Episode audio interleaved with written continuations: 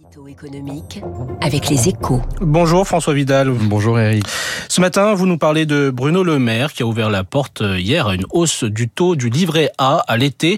Il pourrait être porté de 3 à 4 à partir du 1er août si l'inflation persiste. Une mauvaise idée selon vous Oui, il faut dire qu'un qu'un relèvement justifié hein, sur le papier par le niveau de l'inflation provoquerait de nombreux dégâts.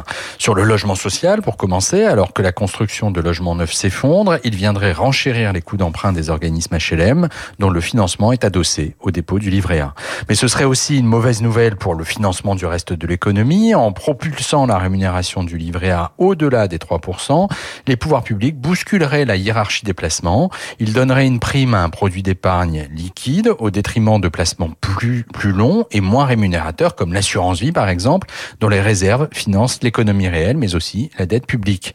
Ce serait enfin une, une incitation puissante à épargner davantage plutôt qu'à consommer, un choix économiquement discutable au moment où la croissance est déjà faible. Dans ces conditions, pourquoi Bercy est-il favorable à cette hausse Eh bien, pour se poser en défenseur du pouvoir d'achat, hein, au moment où les ménages sont confrontés à une inflation persistante, particulièrement sensible sur les produits du quotidien, la posture est tentante, d'autant que le gouvernement ne dispose plus de beaucoup de leviers pour s'attaquer au sujet.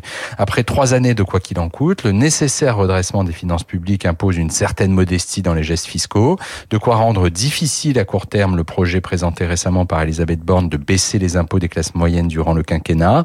Dans ce contexte, la hausse du taux du livret A tomberait à pic. Elle enverrait un signal politique fort sans pour autant, sans pour autant coûter un sou au Trésor.